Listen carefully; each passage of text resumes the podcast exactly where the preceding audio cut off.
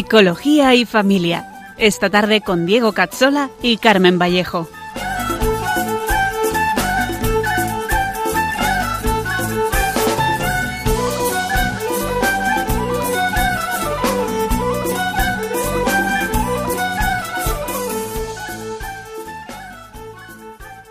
Te dijo ven y aceptaste, atrás quedó lo vivido, te dio una nueva esperanza, todo encontró su sentido y ahora estás caminando. Bienvenidos a nuestro programa Psicología y Familia con Diego Cazzola y con Carmen Vallejo, un programa para profundizar en la psicología humana, la educación y la familia.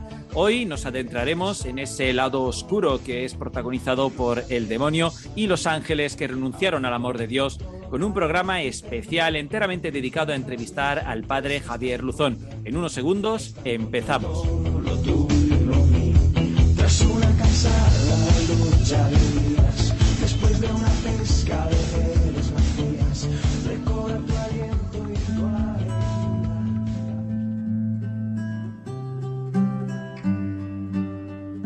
Salve, custodio del Redentor y esposo de la Virgen María.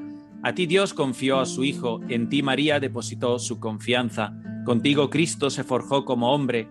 Oh bienaventurado José, muéstrate Padre también a nosotros y guíanos en el camino de la vida.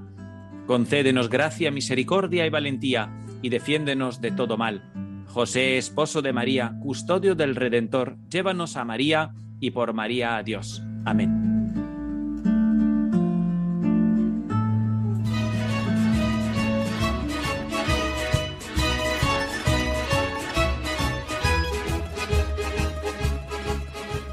Bienvenidos a todos y feliz mes de julio para muchos mes de vacaciones, pero para todos mes de calor. Buenas tardes, Carmen.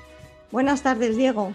Buenas tardes a todos. Qué calor, sí. Hoy parece que ser que vamos a tratar un tema perfecto para este calor. Exacto, un tema encaja perfectamente en un tiempo con este calorcito. Hoy vamos a hablar de demonios, infierno y sanación en un programa totalmente especial. Vamos a dedicar completamente el programa de hoy a entrevistar al padre Javier Luzón, que ha sido exorcista de Madrid. ¿Y por qué vamos a tratar un tema así? Bueno, por varios motivos, y no es el calor. El más importante es porque eh, esta vida es un combate constante entre el bien y el mal desde la libertad personal y por lo tanto desde nuestra voluntad de hacer bien las cosas, de adherirnos a la verdad. Dios nos presenta un camino de felicidad y un camino de salvación, pero nosotros tenemos que decidir si lo vamos a seguir o si inventamos un camino alternativo, ¿no? Y evidentemente con sus consecuencias como esto que nos pasa a nosotros también les pasó a los ángeles cuando fueron creados, ya muchos de ellos eh, cayeron y eh, como esa decisión no tiene vuelta atrás, han tenido todo el tiempo del mundo para dedicarse a fastidiar a los demás hijos de Dios, para que no logren aceptar su camino, ya que aunque tarde saben bien ahora eh, que el camino que eligieron no les hizo felices y que el de Dios era el mejor. Pero como ya no pueden hacer nada, tratan de fastidiar el plan de Dios. Esto es complicado de entender desde nuestra perspectiva. Eh, es fácil que pensemos, bueno, pero si ellos lo han querido así, eh, ¿por qué tienen que molestar tanto a los demás, ¿no? a las demás personas? Ya, pero es que hay que entender bien su condición y es que sufren mucho su decisión. Todos los condenados al infierno odian lo que no lo están y sobre todo a Dios mismo por varios motivos. Eh, en el diario de Sor Faustina Kowalska, la santa describe los siguientes. Han perdido a Dios para siempre, primer punto y dramático. Eh, luego sufren y tienen presentes sus pecados sin poder remediarlos o mejorar.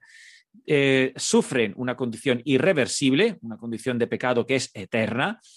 Eh, su sufrimiento no les consume, es un fuego que se halla en su espíritu y, y además sin destruirlo.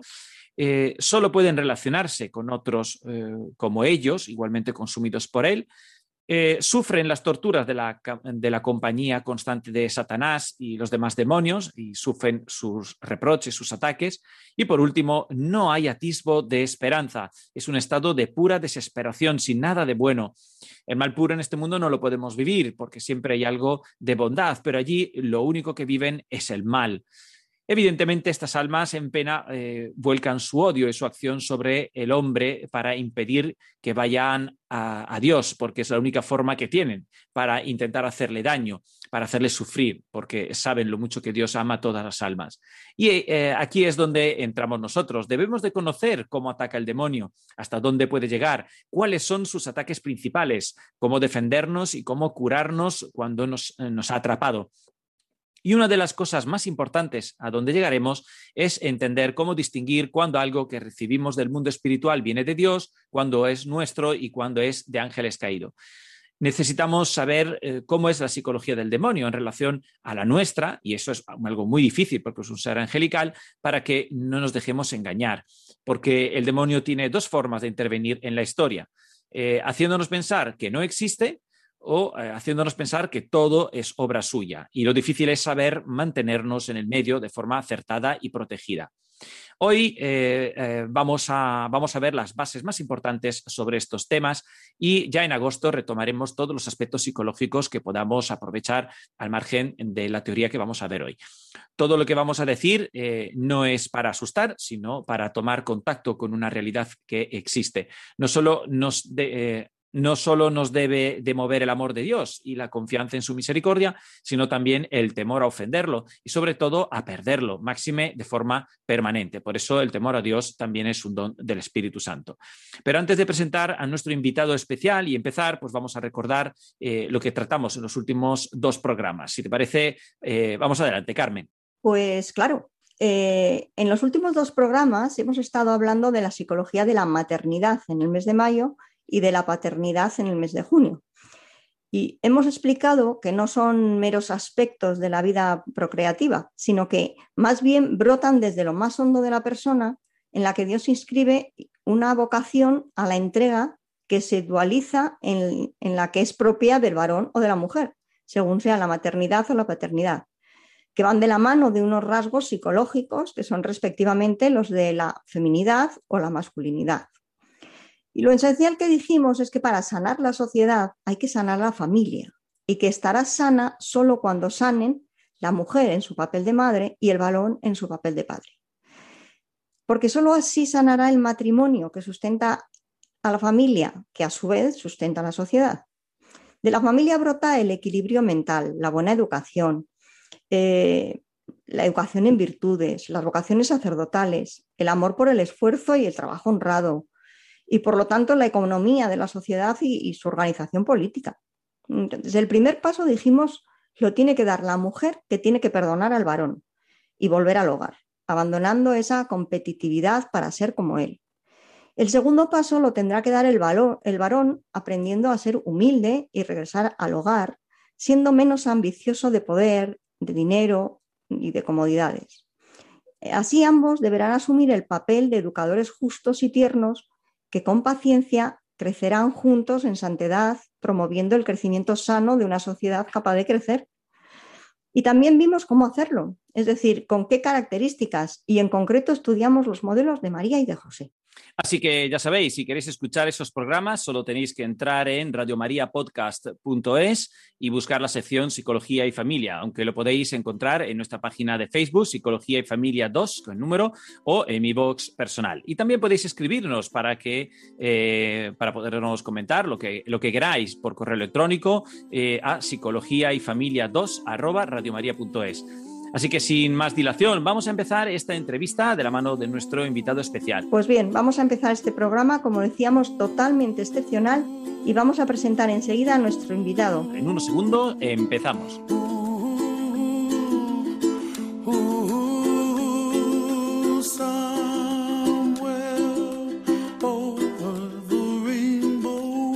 Estáis escuchando el programa Psicología y Familia con Diego Cazzola y con Carmen Vallejo.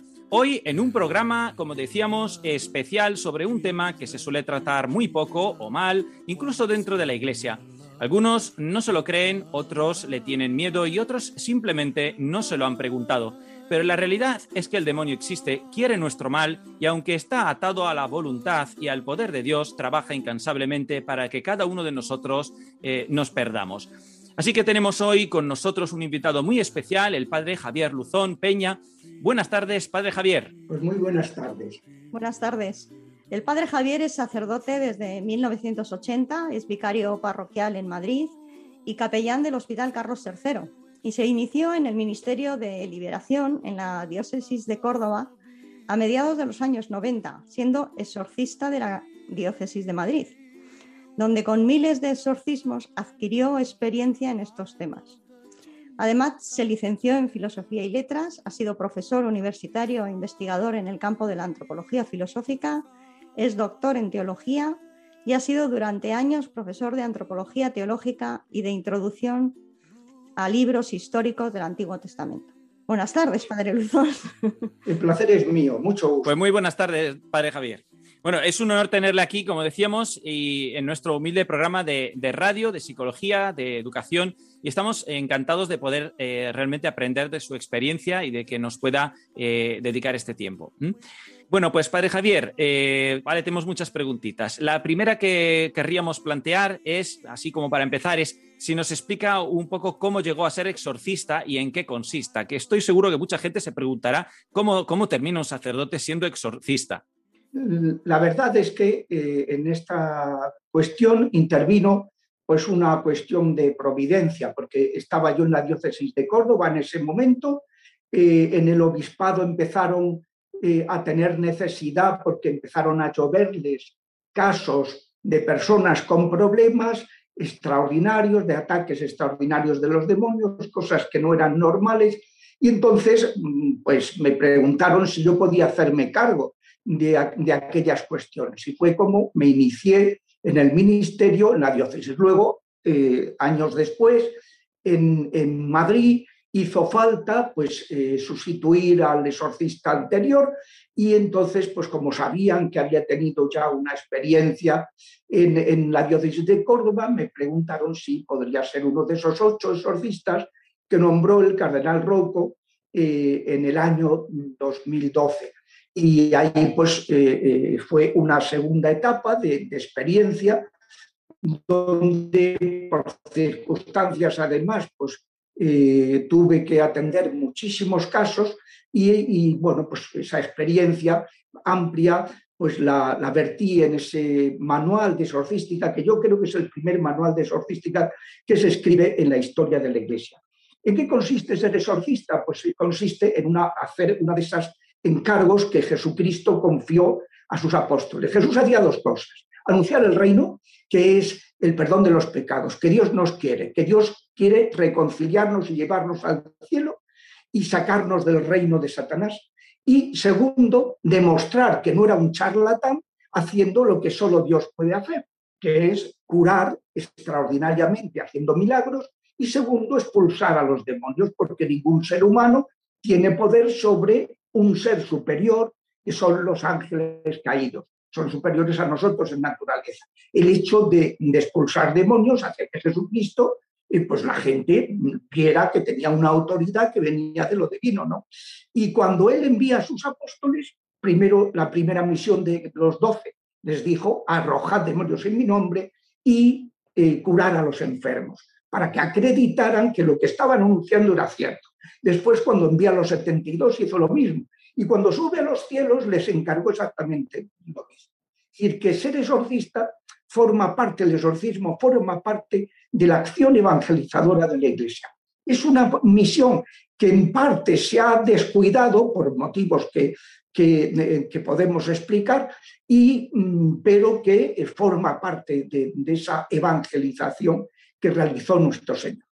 Pues muy interesante. Y además es curioso porque eh, leyendo eh, eh, su libro, me parece recordar que no cualquiera puede hacer esta, este, este, trabajo de expulsar demonios o de interactuar con los demonios y, y, que incluso puede ser peligroso intentar hacerlo, ¿no?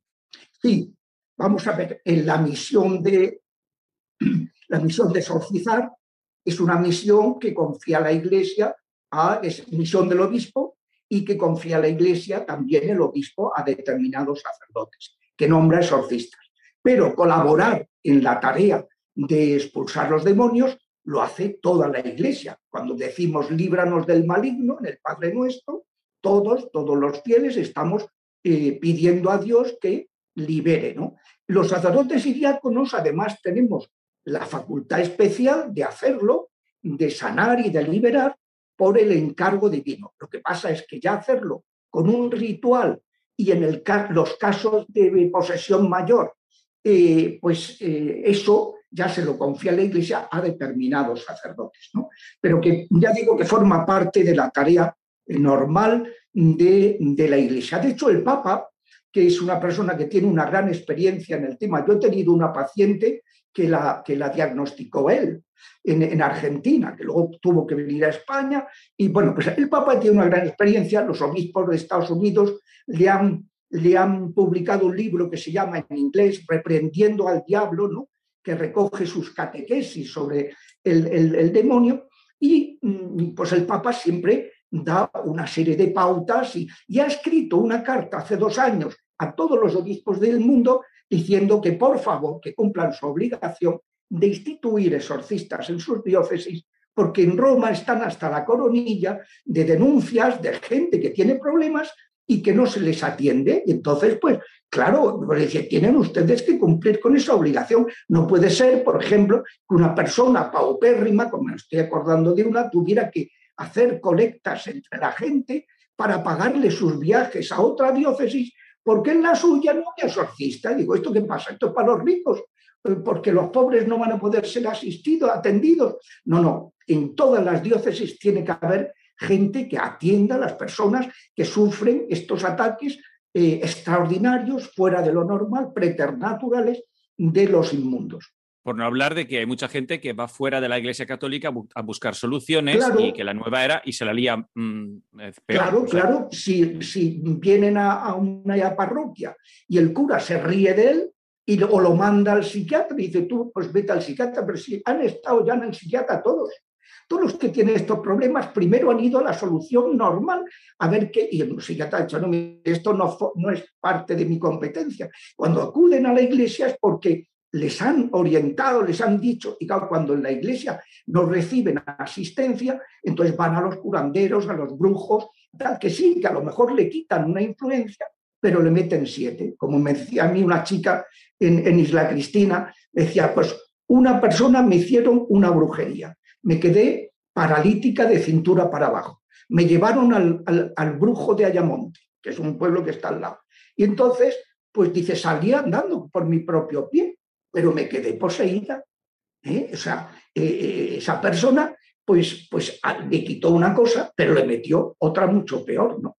Claro, y qué poco, qué poco entendemos de, de, forma ordinaria todas estas cuestiones. No, no, no, no sabemos integrarla en la vida diaria. Muchos dirán, digo, bueno, esto parece ciencia ficción. Claro, porque durante el siglo XX ha habido un problema en la Iglesia, un problema de una interpretación racionalista de la Biblia lo que llama el Papa Benedicto en el prólogo a su libro de exégesis bíblica sobre Jesús de Nazaret, pues él los llama teólogos ficción, ¿eh? que es un nombre que está muy, muy bien puesto, porque no, no son verdaderos científicos, no se fundan, no fundamentan los postulados que, que ellos presentan. Entonces, ha habido pues, una interpretación de la Biblia en la que se dice todo lo que pueda ser espiritual o sobrenatural, estos son mitos, creencias ancestrales que hay que quitar. Y entonces, pues quitan los milagros, quitan los ángeles, quitan los demonios, quitan todo. Al final, ¿qué sucede?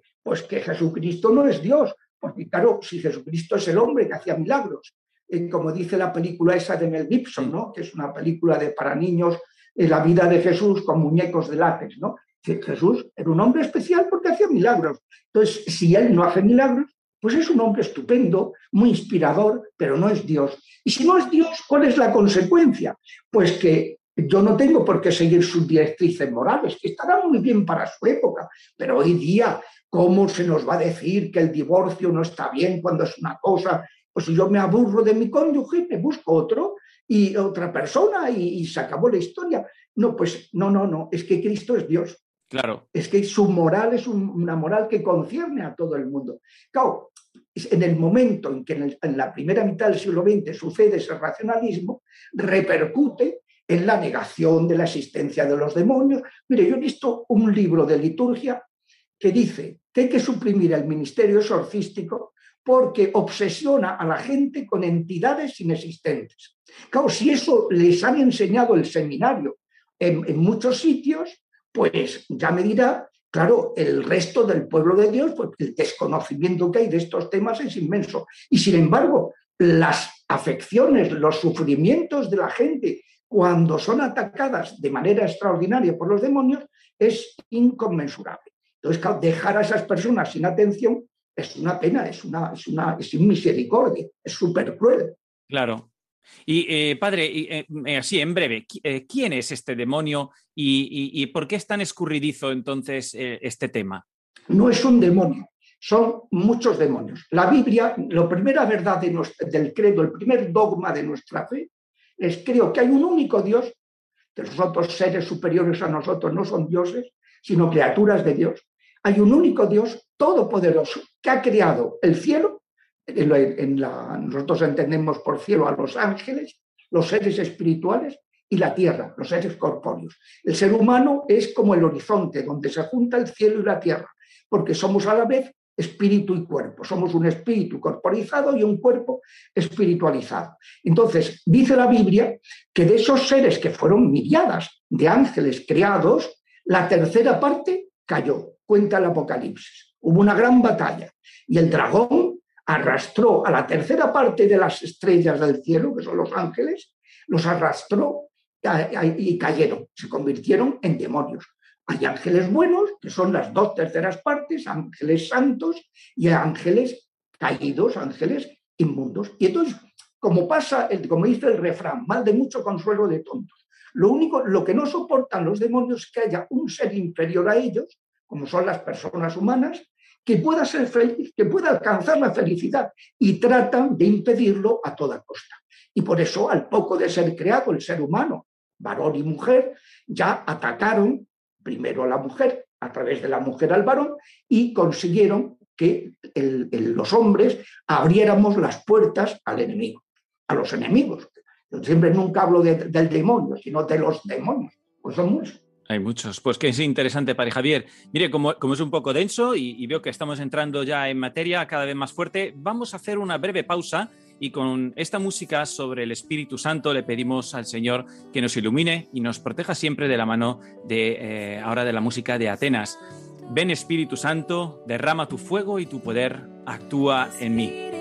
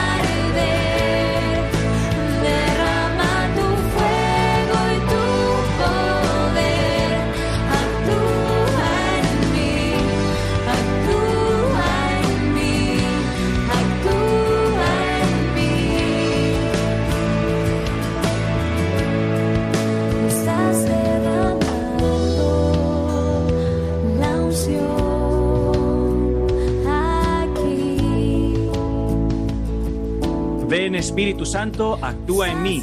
Estás derramando la unción aquí. Eso le pedimos al Espíritu Santo, quien nos ilumina, nos restaura, nos fortalece, nos protege. Estáis escuchando Psicología y Familia con Diego Cazzola y Carmen Vallejo. Hoy con un especial en el que estamos entrevistando al padre Javier Luzón, teólogo, filósofo y exorcista, para aprender sobre nuestro segundo enemigo. El primero es sin duda nuestra debilidad, nuestra pereza de entregarnos confiadamente a Dios Padre, pero la otra es el continuo y a veces desapercibido ataque del demonio. Pues yo quería hacerle una pregunta. ¿Qué diferencia hay entre exorcismo y sanación? Pero antes de todo, aclarar que en este momento no soy exorcista, que lo he sido entre 1995 y 2015, pero que ahora eh, no lo soy. Eh, mm, pues la diferencia que hay entre el exorcismo y la sanación es muy importante. El pecado original tuvo una primera consecuencia, la ruptura, la pérdida de la unión con Dios, pero que es espiritual. Pero luego tuvo unas consecuencias corporales. El cuerpo humano, que era inmortal, se vuelve mortal. Entra la enfermedad, entra la ruptura entre Adán y Eva, ya no se fían el uno del otro. Entra en la pérdida del dominio sobre la naturaleza. Empieza a haber unas consecuencias eh, corpóreas, eh, humanas, afectivas, emocionales. Bueno, y además hay otras consecuencias eh, extraordinarias que cuando los demonios tienen poder, tienen puertas abiertas, las aprovechan para fastidiarnos ¿no? y apartarnos de la felicidad y que dudemos de Dios, porque pensemos, Dios tan todopoderoso, ¿cómo permite estas cosas? O si Dios es tan bueno, ¿cómo deja que sea atacado? Y Dios lo deja porque nos ha hecho libres y para impedir el mal tendría que suprimir la libertad, con lo cual impediría que hubiera gente que fuera al cielo, que es la razón por la cual ha creado a los ángeles y a los hombres, y este todo este mundo creado. Entonces, el exorcismo se mueve en el ámbito de los ataques eh, de liberar, de los ataques extraordinarios que los demonios tienen contra el psicosoma, la parte corpórea de nuestra personalidad, la dimensión psicológica y la dimensión biológica, la somática. Y mm, la sanación se refiere a las consecuencias naturales, eh, o sea, orar para que Dios remedie las consecuencias, los, los problemas naturales, no los extraordinarios, sino los ordinarios, enfermedades eh, afectivas y enfermedades físicas de la persona. Cuando se hace oración de sanación, se le pide a Dios que sane esas consecuencias afectivas o consecuencias físicas ordinarias. Que aparte de ir al médico o ir al psicólogo, pues también espiritualmente podemos contribuir a que la persona sane. Mientras que el exorcismo se refiere a las consecuencias extraordinarias de los demonios, de, que, bueno, de la acción de los demonios en nosotros. ¿no? Entonces, no sé si Claro. he aclarado. Una diferencia muy importante, diferencia. además, sí, entre sanación y, y acción exorcística oficial, digamos así, sí. Yo tengo, yo tengo una, Claro, claro, claro. una duda, bueno, a- a veces se me plantea, ¿no? O sea, ¿cómo, cómo distinguir entre una, por ejemplo, una enfermedad psiquiátrica o un, o un ataque del demonio, un, un estar poseído? un- Sí, sí. Porque ahí tiene que haber una línea fina, pero, pero no, a veces no sabemos. Sí, pues eso es muy importante porque el, el ritual de, exorcis- de exorcismos explica que se tienen que dar varios signos para determinar que hay algo de tipo extraordinario. A ver, el ataque ordinario de los demonios es a nuestro espíritu, que es la tentación, intentar que pequemos. Pero luego también ellos provocan desgracias materiales, físicas, corporales, eh, a nuestro alrededor, tanto ordinarias como extraordinarias.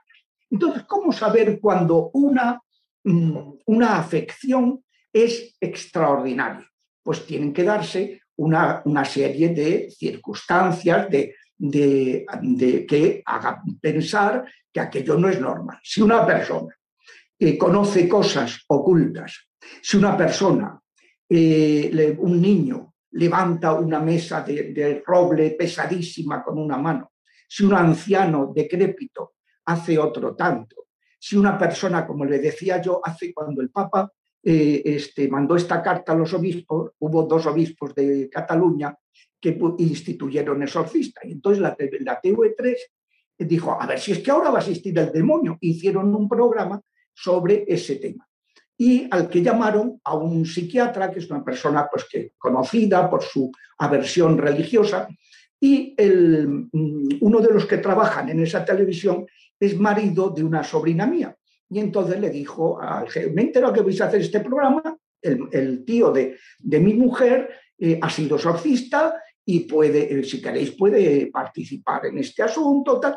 Y entonces me llamaron, convinimos que sí, que podía ser. Entonces estaba escuchando al psiquiatra diciendo que esto era un problema, que no existía el demonio, que era un problema de desdoblamiento de la personalidad. Y cuando ya me pasó a entrevistar a mí, le dije al periodista, mire, antes de nada, de lo que usted me vaya a preguntar, yo quiero hacer una aclaración. Y es que no me gusta el intrusismo profesional. Ese señor que acaba de intervenir, a quien he escuchado y no tengo el gusto de conocer, pues ese señor ha dicho que esto es un desdoblamiento de personalidad. Mire, que hable de lo que él sabe, pero de cuestiones espirituales que no se meta, porque ese es un terreno igual que yo no me voy a meter en las cuestiones psiquiátricas. A ver, este señor tan listo, ¿cómo explica que una mujer eh, arroje por su boca una masa de barro tamaño calabacín? Me dice el periodista Ascolti, ¿eso lo ha visto que sí, sí? ¿O cómo se explica que una persona, eh, estando en una misa, se sienta muy mal, salga y vomite? Trece ranas, diez ranas y tres ranas en el tercer vómito. A ver, ¿qué desdoblamiento de personalidad es ese?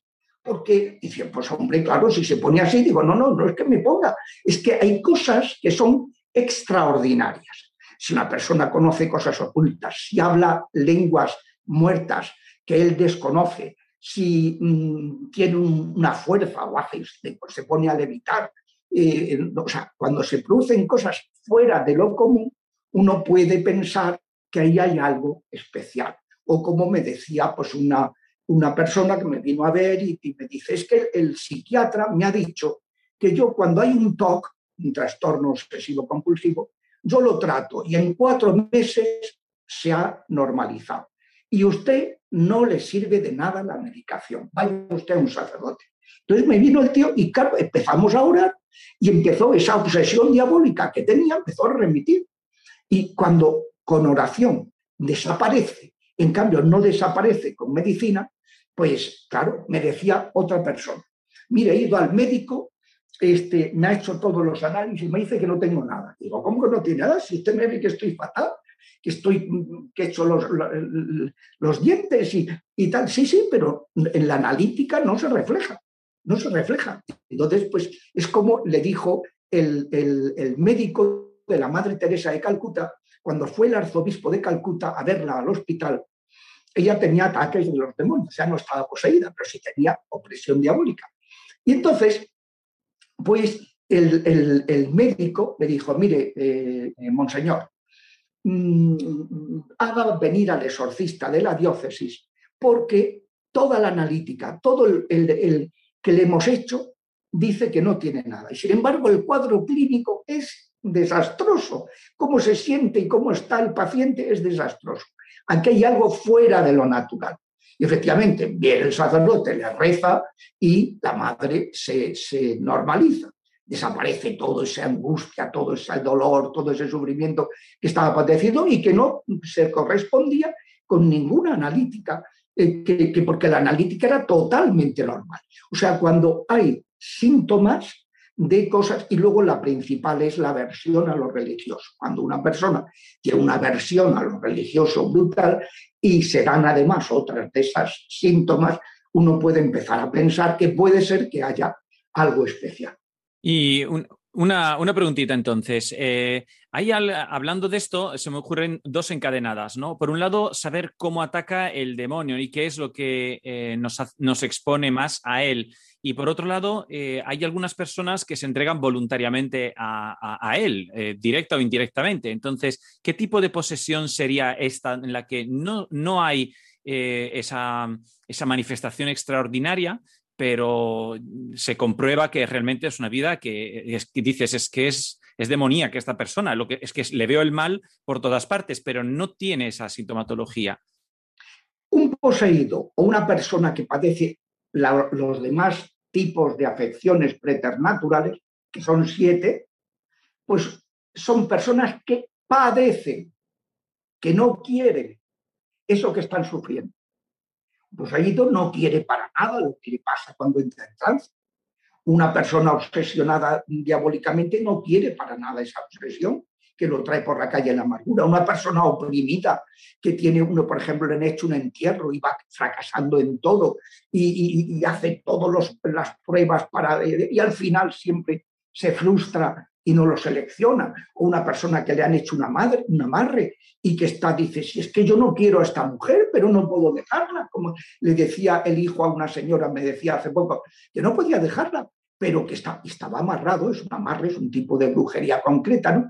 Y son gente que ellos no quieren eso que están sufriendo. O el Padre Pío, o el Padre San Juan María Vianney, que le daban unas palizas monumentales. Pues ellos no quieren eso, eh, lo padecen. En cambio, la persona satanista que está en el lado oscuro, que está en el lado de- del enemigo, es, esa persona no tiene ningún problema físico, no tiene ninguna posesión, es una posesión moral. Está acorde, y a los que tienen en su bando, los demonios los dejan tranquilos. Y no solo los dejan tranquilos, procuran ayudarle todo lo que pueden para que hagan el mal. ¿Eh? Hagan el mal. En cambio, cuando esa persona empieza a arrepentirse, el demonio la ataca. Entonces, pues para evitar que se pueda arrepentir, yo me acuerdo de, he tenido casos de, de gente que ha estado en la brujería, que cuando han salido, de, se han convertido y han querido salir de la brujería, han sufrido unas vejaciones terribles, hasta que ya se han ido sometiendo con la oración los demonios, ya la cosa ha disminuido y ya llega un momento en que quedan liberados, ¿no? Pero es distinto una persona que está de la parte del demonio y una persona que padece las acciones extraordinarias de los demonios. Y veo que ha comentado también eh, algunas terminologías que yo creo que a lo mejor vendría la, merece la pena ¿no? matizar. O sea, eh, amarre, ha comentado, ha hablado, hablamos de posesión, de influencia, hablamos de vejación. Eh, ¿Qué diferencia hay un poco entre este tipo de...? Hay siete, siete acciones extraordinarias de los diablos. Tres sobre no personas, sino lugares, se llaman infestaciones, al no ser personales. Lugares, un lugar que está infestado, amuletos, objetos que tiene una influencia diabólica en ellos y animales o plantas. De pronto un animal se pone en contra de- del dueño, de la dueña, inexplicablemente le das a beber agua bendita y recupera su condición normal. Bueno, pues mm, esos son tres. Pero luego hay cuatro afecciones personales. La vejación, que es lo que ya digo, lo que le pasaba al Padre Pío, le pasaba a, la, eh, a San Juan María Vianney. Eh, la vejación, que son ataques externos, golpes, accidentes, y cuando hay una secuencia, uno dice, esto empieza a ser raro, esto ya no me cuadra, que es- esto no parece normal. La gente incluso lo dice, hijo, a ti te ha pasado algo, a ti te han echado un mal de ojo, a ti te han... Bueno, este, luego, el siguiente paso, la influencia u opresión. Es lo que decía antes de la Madre Teresa de Calcuta. Es una cosa ya más interior, no son cosas externas, sino enfermedades, eh, eh, mm, amarres, o sea, que queda uno influido emocionalmente, fracaso, espíritus de ruina, de fracaso, de que suelen hacer suceder cuando hay un entierro, o dolores, eh, y le hacen un vudú y empieza a tener unos dolores tremendos, pinchazos como si le apuñalaran y tal. Bueno, mm, esos son lo que se llama la opresión o mm, influencia diabólica. En tercer lugar está la obsesión diabólica, es más íntima todavía. Es una persona que está angustiada con, con un tipo de obsesiones, además que los psiquiatras dicen esto que esto no es normal, no son las obsesiones que yo tengo normalmente.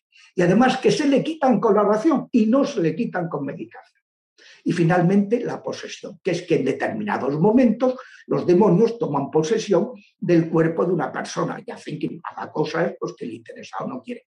El interesado puede estar consciente si la posesión ha entrado en él a través de su inconsciente o su subconsciente, o puede estar inconsciente cuando la posesión ha entrado en él a través de su consciente. Son diversos niveles del cerebro que atacan los demonios y según eso el interesado no domina su cuerpo, pero puede estar consciente. Y en otros casos pierde la conciencia. Son los cuatro niveles de, de ataques preternaturales de los demonios. Pues, eh, y volvemos a hacer una breve pausa para recobrar fuerzas y meditar toda esta información, eh, esta vez de la mano de María y gracias a la estupenda voz de Verónica Sanfilippo. Eh, ¿Qué haríamos sin una madre así con tanto poder contra el demonio y a la vez eh, tanto amor a Dios? ¿no? no es obligatorio apoyarse en María, pero solo aquel que no ha visto aún la oscuridad de su pecado despreciaría un regalo tan grande eh, para ir a Dios eh, con más seguridad.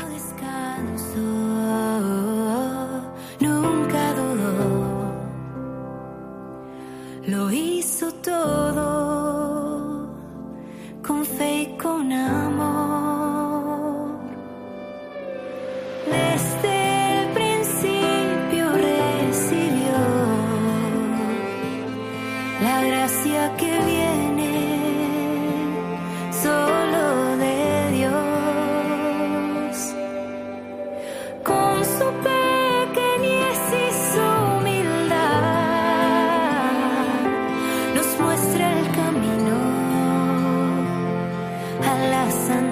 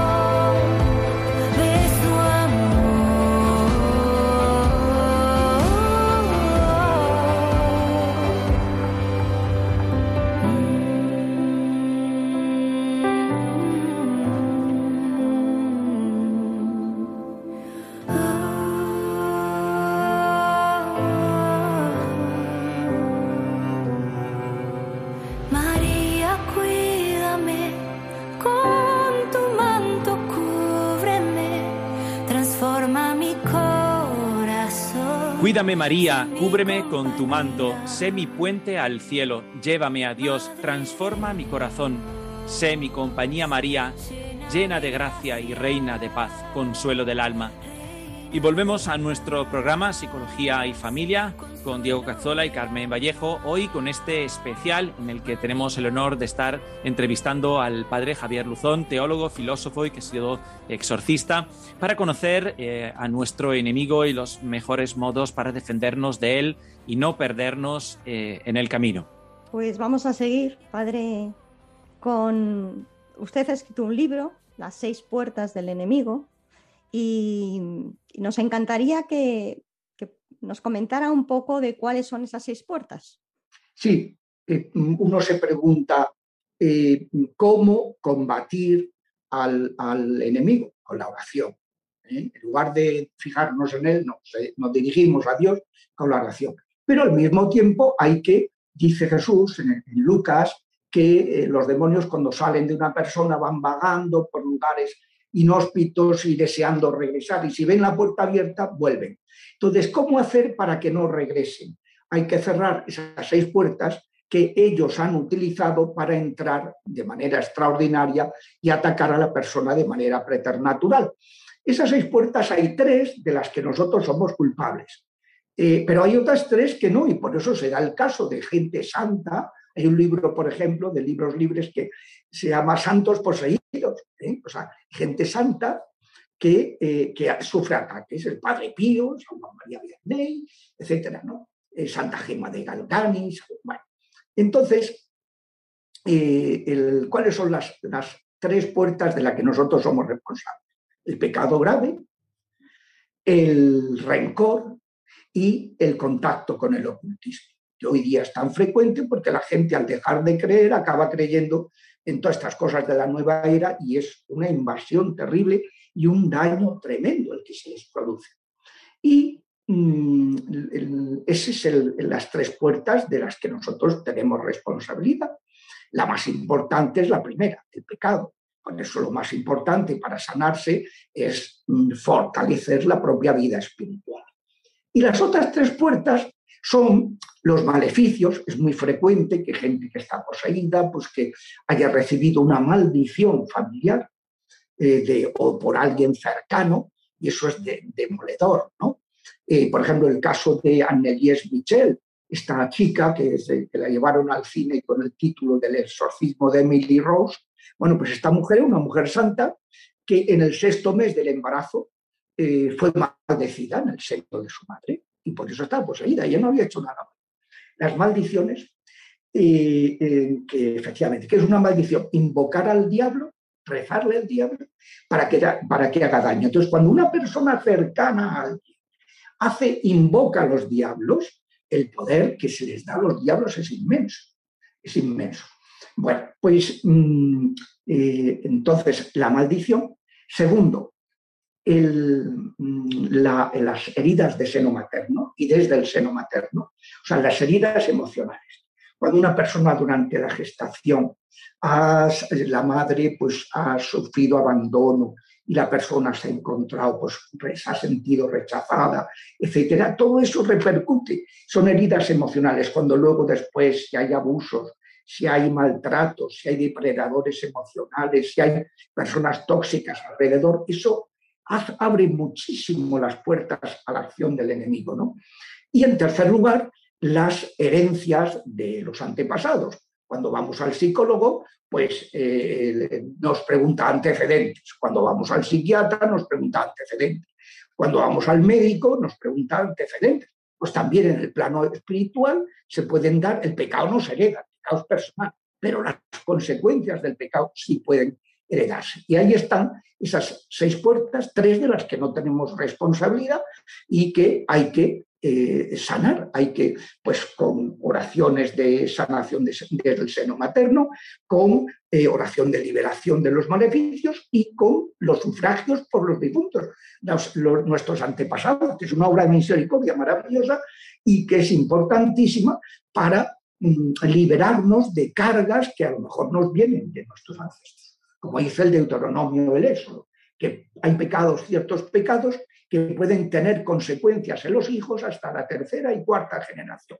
Dice, lo bueno siempre queda para siempre y lo malo Dios ha puesto un coto y no permite que más allá de tres o cuatro generaciones produzca sus efectos, pero sí que los tiene. Cuando pues, ha habido una, una persona que se muere habiendo hecho algo muy grave y sin haberlo resuelto, pues ya deja lastrado a sus descendientes con ese tipo de... O sea que sí es verdad que hay, eh, hay realmente misas de sanación que permiten sanar no solamente a, a una persona, sino incluso eh, un árbol genealógico, digamos así, de toda la familia. Claro, eh, la, la, la, misa siempre se, se, pide, se pide, se intercede por los vivos y por los difuntos. Por tanto, tiene un efecto liberador y sanador maravilloso. Entonces, hay misas, por ejemplo, ya son de sanación por los enfermos. Entonces, se celebra la misión normal, se pide por los enfermos. Y luego, al acabar, los ministros, los sacerdotes o diáconos pueden imponer las manos a los enfermos que estén presentes para pedirle a Dios esa sanación. Pero eso ya fuera de la misa. ¿Eh? Entonces, claro, y luego las misas por los, ante, por los antepasados, muchas, la mayor, muchas veces vamos a misa y vemos que mencionan a un determinado difunto. Se está pidiendo por determinados difuntos para que el Señor les dé el descanso eterno, la luz perpetua, para que encuentren la paz. ¿Y cómo podemos defendernos? Me he quedado pensativa. ¿eh? ¿Cómo podemos defendernos de los ataques del demonio? Ya ha dicho, ¿no? Pero eh, más allá ¿no? de, de eso que ha dicho de alejarnos de las prácticas oscuras, con la oración, con los Bueno, sacramentos. la, mejor defensa es vivir en la gracia del Señor.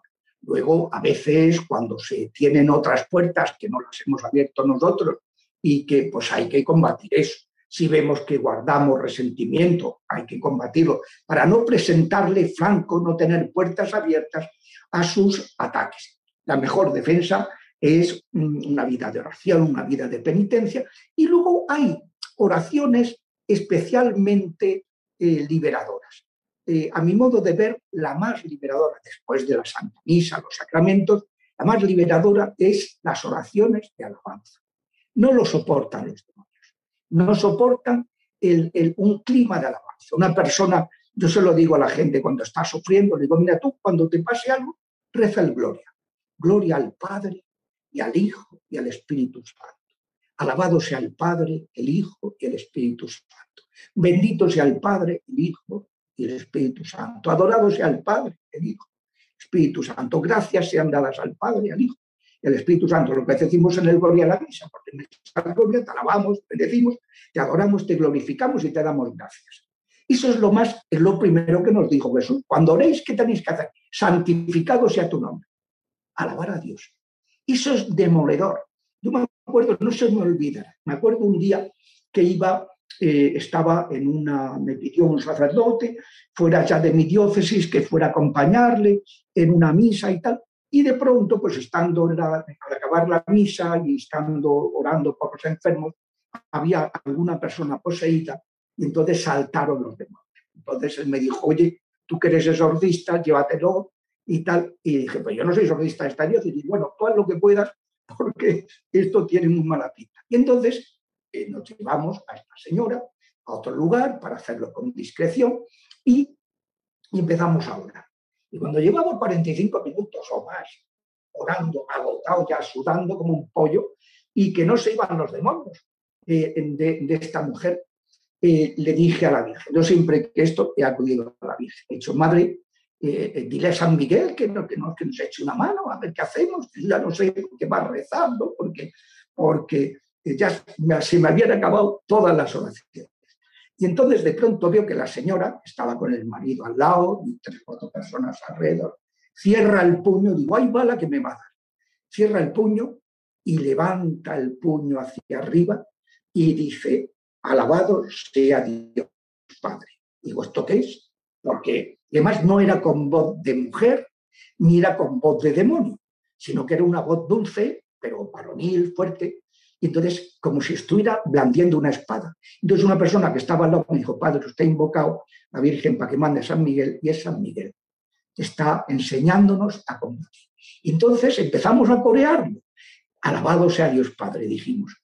Alabado sea Dios Hijo, volvió a levantar el, el puño con la espada. Alabado sea el Espíritu Santo.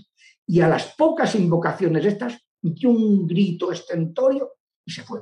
No pudo soportar la oración de alabanza. Es lo más eh, sanador y lo más liberador que puede haber. Luego el rosario. El rosario es, tampoco lo soportan. ¿eh? Uno cuando están un poco bordes los demonios que tardan en irse y tal, pues yo me, le decía, vamos a rezar un misterio rosario.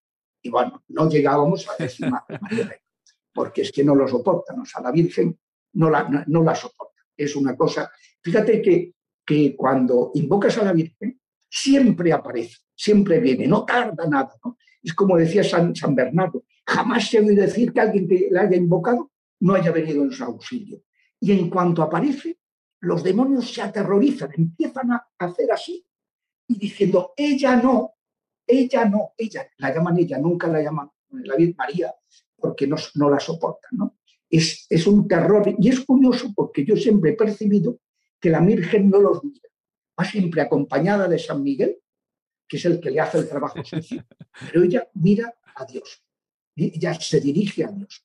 Y San Miguel ya se encarga de, echar a los, inmundos, ¿no? Pero es muy bonito cómo siempre interviene la Virgen y cómo la Virgen nos enseña a, vencer a los diablos mirando a Dios, no mirándolo a ellos. Muy bien. Pues eh, muchísimas gracias, padre, entonces, por todo, to- por todo esto, porque realmente es, eh, es interesante, yo creo que ayuda muchísimo a, a todos a colocarnos ante una realidad que yo creo que la tenemos delante y a veces la ignoramos, no la queremos ver, pero, pero está allí, ¿no? Así que pues agradecerle este tiempo, eh, que siempre es más corto de lo que nos gustaría eh, y, encantado de tenerla otra vez con nosotros algún día. Un gusto así. Hasta luego, padre. Bueno, pues que el Señor los bendiga a todos los, Muchísimas los gracias. y a todos nosotros. Seas, Señor, en tus brazos. Esto es todo amigos de Radio María. Os dejamos hoy con la tarea de pensar cómo es vuestra vida, cómo está de protegida para que no seamos atacados fácilmente, hacer una buena reflexión, un buen examen de conciencia para evitar que tengamos puertas abiertas que le permitan a los demonios reclamar nuestras caídas y nuestras faltas. Y si es cierto que estos seres malvados existen y atacan al hombre, algo que no debemos de ignorar o tomar a la ligera, también tenemos que recordar que quienes viven en gracia de Dios y de la mano del rosario y los sacramentos, buscando la vida santa en la iglesia, no tienen por qué temer. María nunca abandona a los que están consagrados a ella y a su Hijo. Así que tratemos de estar siempre en gracia y consagrados. Dios mediante nos volveremos a escuchar el 17 de agosto en un programa en el que continuaremos estos temas eh, desde un enfoque más psicológico y práctico. Os invitamos a escribirnos a nuestro correo y a, a nuestro correo y a formular vuestras preguntas o comentarios a psicología y familia 2 arroba radiomaria.es o en nuestra página de Facebook facebook.com barra psicología y familia 2.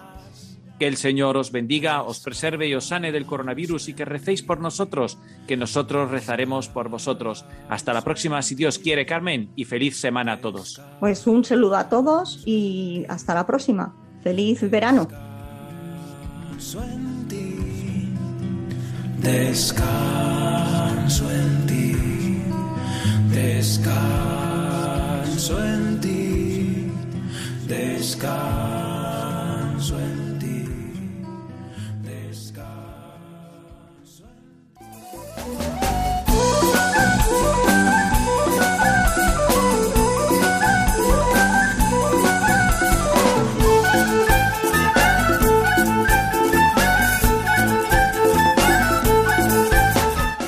Han escuchado Psicología y Familia, esta tarde con Diego Cazzola y Carmen Vallejo.